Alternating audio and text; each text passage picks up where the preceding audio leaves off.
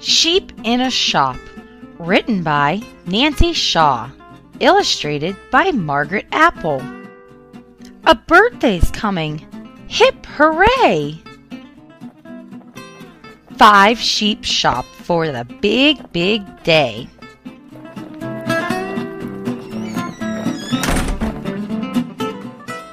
Sheep find rackets, sheep find rockets. Sheep find jackets full of pockets.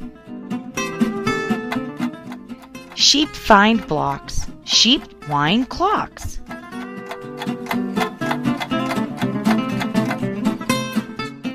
Sheep try trains, sheep fly planes. Uh oh. Sheep decide to buy a beach ball. Sheep prefer an out of reach ball. Sheep climb and sheep grumble. Sheep reach and sheep fumble.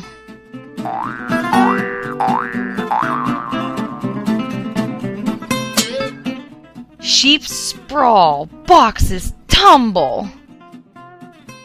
Boxes fall in one big jumble. Sheep put back the beach ball stack. They choose some ribbon from the rack.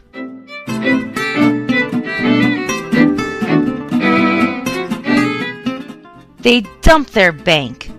Pennies clank. There's not enough to buy this stuff. Sheep blink and sheep think. What can they swap to pay the shop?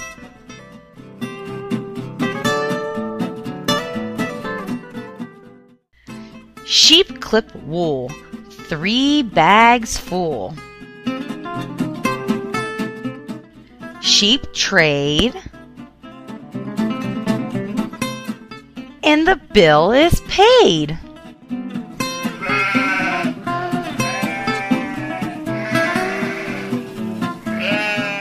Sheep hop home in the warm spring sun. Now they're ready for some birthday fun.